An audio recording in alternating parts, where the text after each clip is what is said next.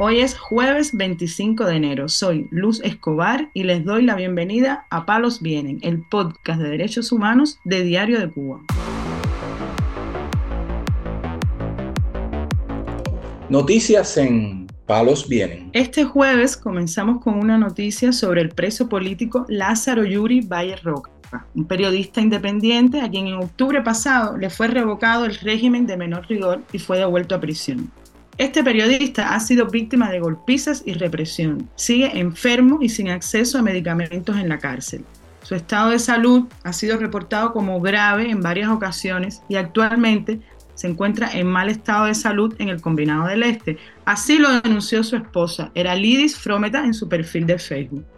Valle Roca, de 61 años, fue condenado a cinco años de cárcel en el año 2021, bajo los cargos de propaganda enemiga y resistencia.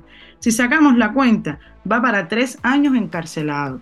En enero, Cubales ya lanzó una alerta porque el reportero se desmayó en un baño del penal tras sufrir vómitos y diarreas. Además de negarle la asistencia médica necesaria al periodista, las autoridades le han negado también la posibilidad de recibir los medicamentos que necesita. Recordemos que en, los, en las cárceles cubanas no hay medicinas.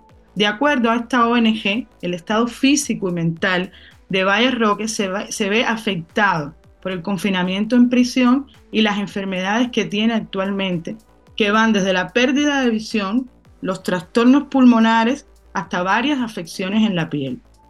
Pero vamos a escuchar una denuncia que hizo Eralidis Frometa, la esposa de Valle Roca, a Martín Noticias. El régimen continúa negándole la asistencia médica pese a todas las enfermedades que adquirió dentro de la cárcel y ni siquiera un medicamento para la circulación, para los dolores, se le ha podido entrar. La salud de él está complicada, no le han visto el problema de la vista, no han visto el problema de los pulmones. Esta semana, en otra publicación que realizó la esposa del periodista, contó que pudo visitarlo en la cárcel, pero que al llegar al penal a ella la separaron del padre de Yuri y de uno de sus hermanos. Explica que a ellos dos los entraron a una oficina con Yuri durante unas dos horas y que luego, cuando se acabó ese encuentro, no querían permitirle a ella ver a su esposo. Según explicó un agente que se presentó como Pedro, le dijo que no la iba a dejar ver a su esposo porque él no se quiere poner la ropa de preso. Dígase el uniforme que se usa en la cárcel. En ese momento ella comenzó a manifestarse y pudo lograr que lo sacaran, aunque lamenta que fue muy breve, violando así el derecho al tiempo completo que le corresponde en la visita. Denuncia también que allí en la cárcel recibió muchas amenazas de los agentes de la seguridad del Estado y asegura que lo que quieren lograr es silenciarla para que ella no realice más denuncias ni exija la libertad de su esposo y de otros activistas. Palos vienen el podcast de derechos humanos de Diario de Cuba.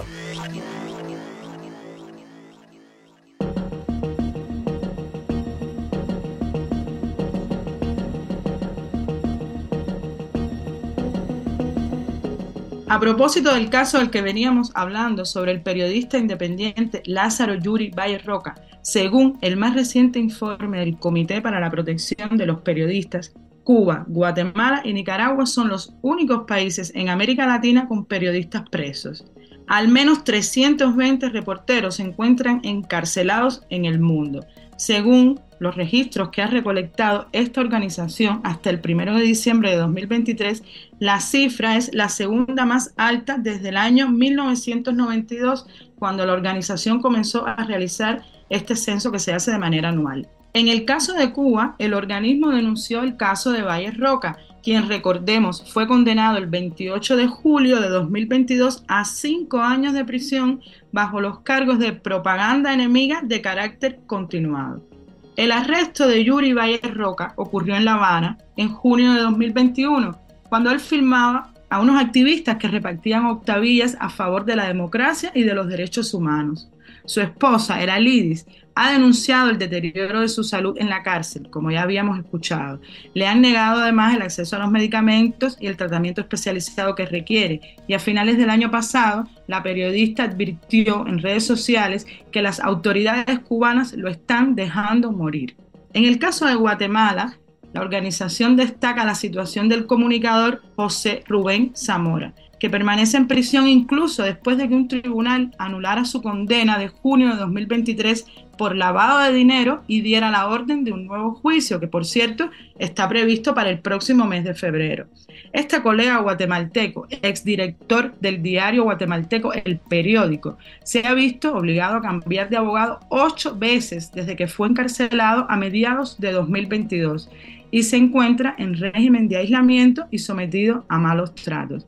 Incluso la ONG Reporteros Sin Fronteras lo galardonó con el premio a la libertad de prensa el año pasado. Sobre Nicaragua, eh, el CPJ señaló que el periodista independiente Víctor Ticay fue condenado a ocho años de privación de libertad el 15 de agosto de 2023 por los supuestos delitos de traición a la patria y noticias falsas. A nivel mundial, esta lista la lidera China con 44 periodistas presos seguido por Birmania con 43 y Bielorrusia con 28.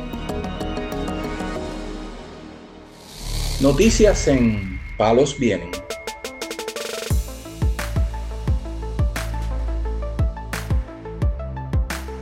Concluimos con una denuncia desde la cárcel de la que se hizo eco en redes sociales el activista Marcel Valdés.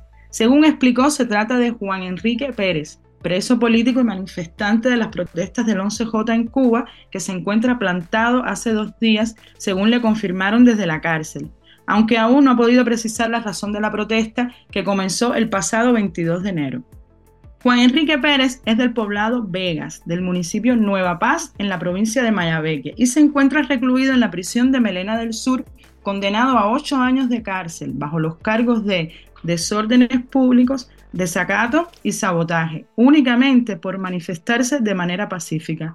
En la protesta del 11 de julio, este manifestante llevaba un cartel en el que se leía, era tanta el hambre que nos comimos el miedo. Este preso político, padre de cuatro hijos menores de edad, ha sido víctima en otras ocasiones de torturas físicas y psicológicas.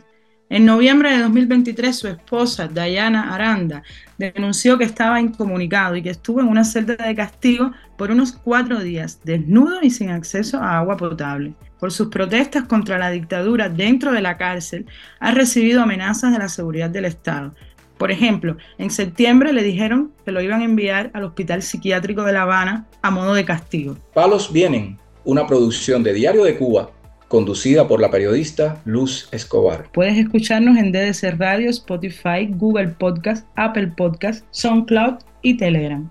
Hablar de derechos humanos en Cuba puede ser una mala palabra, pero mañana volvemos con otras noticias. Esto es Palos Vienen, el podcast de derechos humanos de Diario de Cuba.